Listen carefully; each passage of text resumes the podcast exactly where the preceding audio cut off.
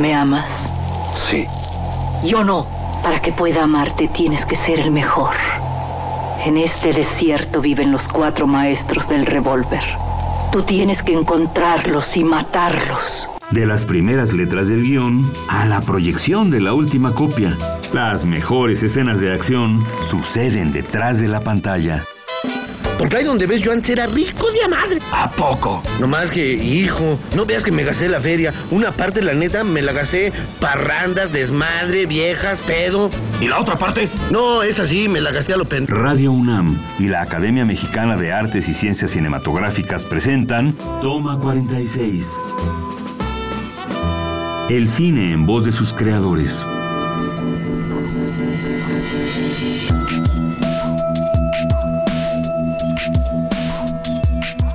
Hola, buenas tardes, bienvenidos a Toma 46. Soy Adriana Castillo, secretaria técnica de la Academia Mexicana de Cine. José Cefami, oficio, actor.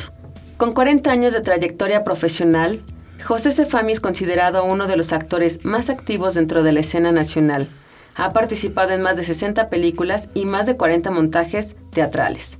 En su filmografía destacan Amores Perros, El Infierno, Arráncame la Vida y Conozca la Cabeza de Juan Pérez, filme por el cual recibió un Ariel por mejor coactuación masculina en 2010. Además, es director de las revistas Paso de Gato y Cinetoma. Cefami, un gusto tenerte entre nosotros. Ah, muchas gracias por la invitación. Realmente para mí es un placer estar aquí contigo y poder hablar de, de mi trayectoria y del cine. Pues no es fácil, ¿eh? 40 años, cuántas lunas, cuántos soles, cuántos sets, como dijeran. Pues vamos contando desde el inicio. Pues mira, yo empecé en, realmente a, hacer teatro en, la preparatoria con un maestro, Enrique Atonal, que fue el que me introdujo, digamos, en estas artes. Y en el 75 empecé con mi primera obra de teatro, que una obra de Bertolt Brecht, eh, Un hombre es un hombre. En la universidad justamente, digamos, ya, ya recibí paga por ello. Muy bien. el primer sueldo. El primer sueldo. Y de ahí para el real, o sea, empecé a hacer mucho teatro hasta que me topé con el cine. ¿Cómo qué edad tenías cuando hiciste esta primera obra de teatro? Pues mira, si hacemos cuentas, en el 75 yo debería de haber tenido como 22 años. ¿Y de ahí entonces continúas? Continúo haciendo teatro hasta que empiezo a, descubrir, digamos, el cine, que, no, que nunca había tocado, digamos, el set. Empiezo con una película que no, no tiene tantos años, realmente tiene como 16, 17 años, Santitos. Mm, con Dolores Heredia. Con Dolores Heredia, precisamente. Eh, ella la protagonizaba. Eh, una, una, película de Alejandro Springal. Y de ahí tengo la suerte de, conocer después a Alejandro González Iñárritu y hacemos eh, Amores Perros y con María Novaro hago otra.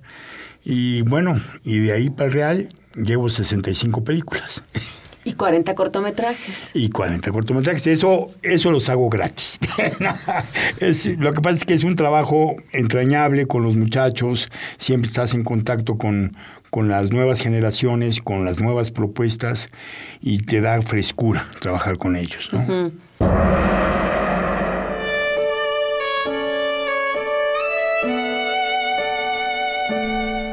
Es la parte más emotiva de la cinta la madre de Cosette, después de haber vendido su cabello para enviarle dinero a su pequeña hija y sufrido toda clase de abusos, se encuentra en la calle a punto de morir y canta.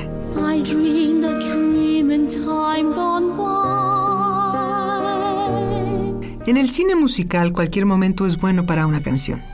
Este género se caracteriza por tener interrupciones en el desarrollo de la anécdota para dar lugar a un fragmento musical que usualmente se acompaña por una coreografía. En sus comienzos la música tenía como objetivo impresionar, aunque no tuviera relación con el desarrollo de la historia, pero con el tiempo pasó a ser el hilo conductor de la trama. El cantante de jazz fue el primer filme de este género que se sigue explotando hasta la actualidad.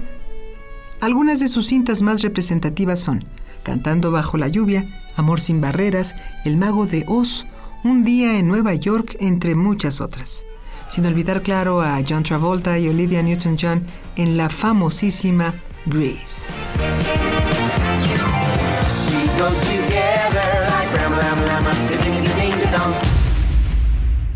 Oye, pues cuéntanos un poco del teatro al cine, ¿cómo fue el brinco? ¿De verdad hay una diferencia? Ay, mira, la actuación es la actuación. Tú actúas en un medio o en otro. La, eh, la gran diferencia es el, el espacio que tienes. El espacio que es una sola lente en la que te está viendo cuando estás haciendo cine, que no necesitas ex- expresarte de más, sino contener un poco más, que a diferencia con el teatro es que te están viendo 300 ojos o 300 pares de ojos y tienes que proyectar hasta la última fila. Entonces es un problema de proyección. En, en el, en el cine finalmente tenemos un lavalier, no tenemos que gritar, el, el público puede estar con nosotros cenando, ¿no? pegaditos a nosotros. En el teatro no, en el teatro tienes que ex- exponenciar mucho más eh, eh, estas cosas, tu voz, tu, tu gestual, todo esto, lo cual crea una diferencia. Pero tú reaccionas lo mismo. Si a mí me dicen, "Y se acaba de morir tu madre, pues bueno, voy a reaccionar de la misma manera para el cine o para el teatro, nada más que lo tengo que proyectar diferente. Ok. Oye, y cuéntanos, eh, este personaje de Amores Perros, que es muy entrañable. realmente fue muy rico hacerlo. Eh, con Alejandro trabajé muy bien, eh, nos entendimos desde el principio muy bien, ensayamos y lo fuimos encontrando al personaje y de repente yo le aportaba cosas, me decía que sí o que no. Cuando lees el guion, ¿por qué dijiste, va, yo le entro? Bueno, es un guion maravilloso, es un guion dinámico. Estaba ahí también Arriaga, que es un gran escritor, y me enamoraron. Sí, yo realmente quería estar ahí, ¿no? Oye, de este personaje, ¿qué fue lo más disfrutable? Bueno, pues los compañeros, o sea, siempre el- la actuación no la, no la puedes ver si no estás con, en relación con el otro. Por ejemplo, Emilio Chavarría, es un ser entrañable, gustosísimo trabajar con él, un ético, profundo. Eh, a mí me tocó trabajar también con Murray, con Rodrigo. Entonces eran escenas muy, muy padres, este, de repente con cierto humor, eh, humor negro, ¿no? De repente le quito el celular, le digo a Alejandro, y si lo aviento, dice, órale, hazlo. Entonces teníamos un señor que estaba abajo de la plataforma cachando los celulares que yo aventaba.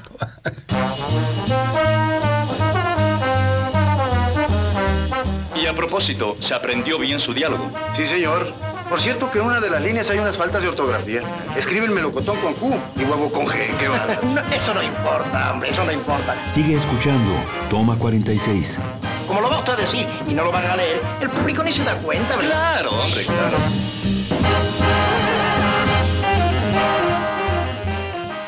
Bueno, oye, cuéntanos más. De ahí, eh, ¿qué otras películas? Arráncame la vida.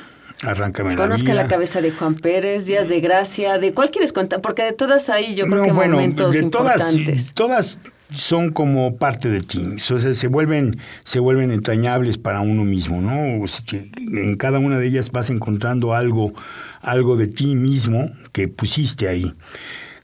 Indudablemente, eh, la conozca la cabeza de Juan Pérez, la de Emilio Portes, eh, para mí es una gran película por la que obtuve el, el Ariel, me, me proyectó mucho, hice un personaje realmente totalmente desenfadado, ¿no? Eh, sin, sin medida, eh, un payaso, eh, jugador, eh, mujeriego, tremendo, ¿no? Ajá, libre. Libre, muy, muy libre. Fue un experimento finalmente espléndido.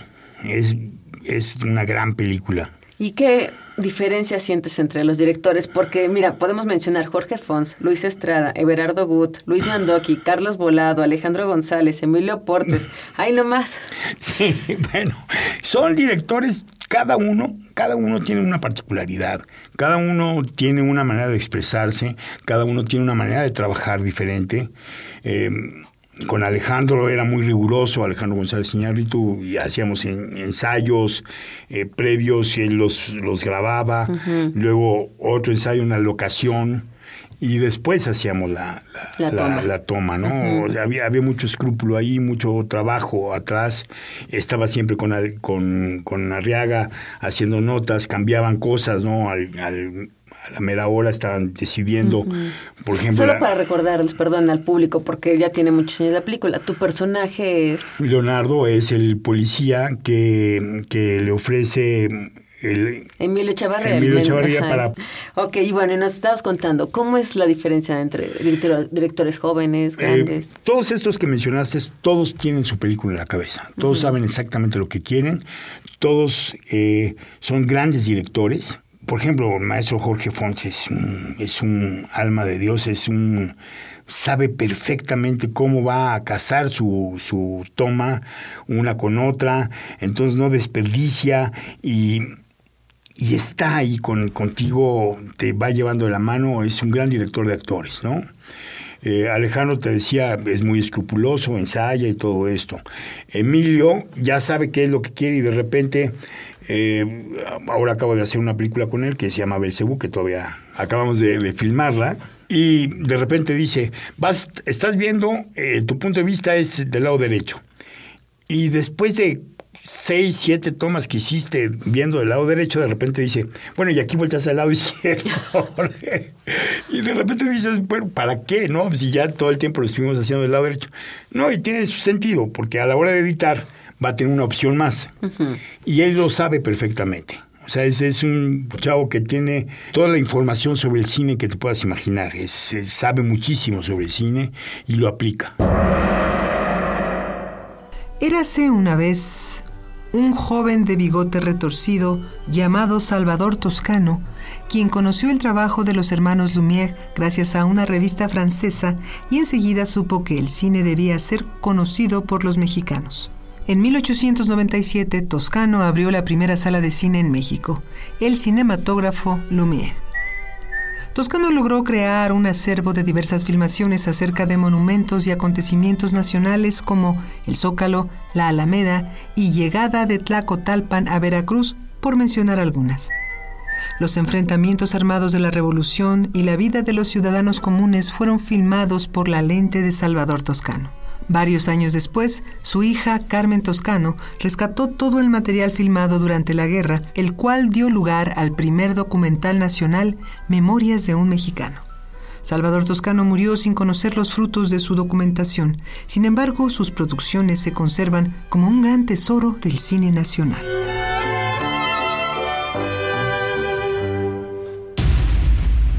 Oye, cuéntanos, la experiencia de trabajar con los cortitos, con los estudiantes, con los que están en las escuelas de cine. yo yo creo que los dos aprendemos, tanto los muchachos como yo.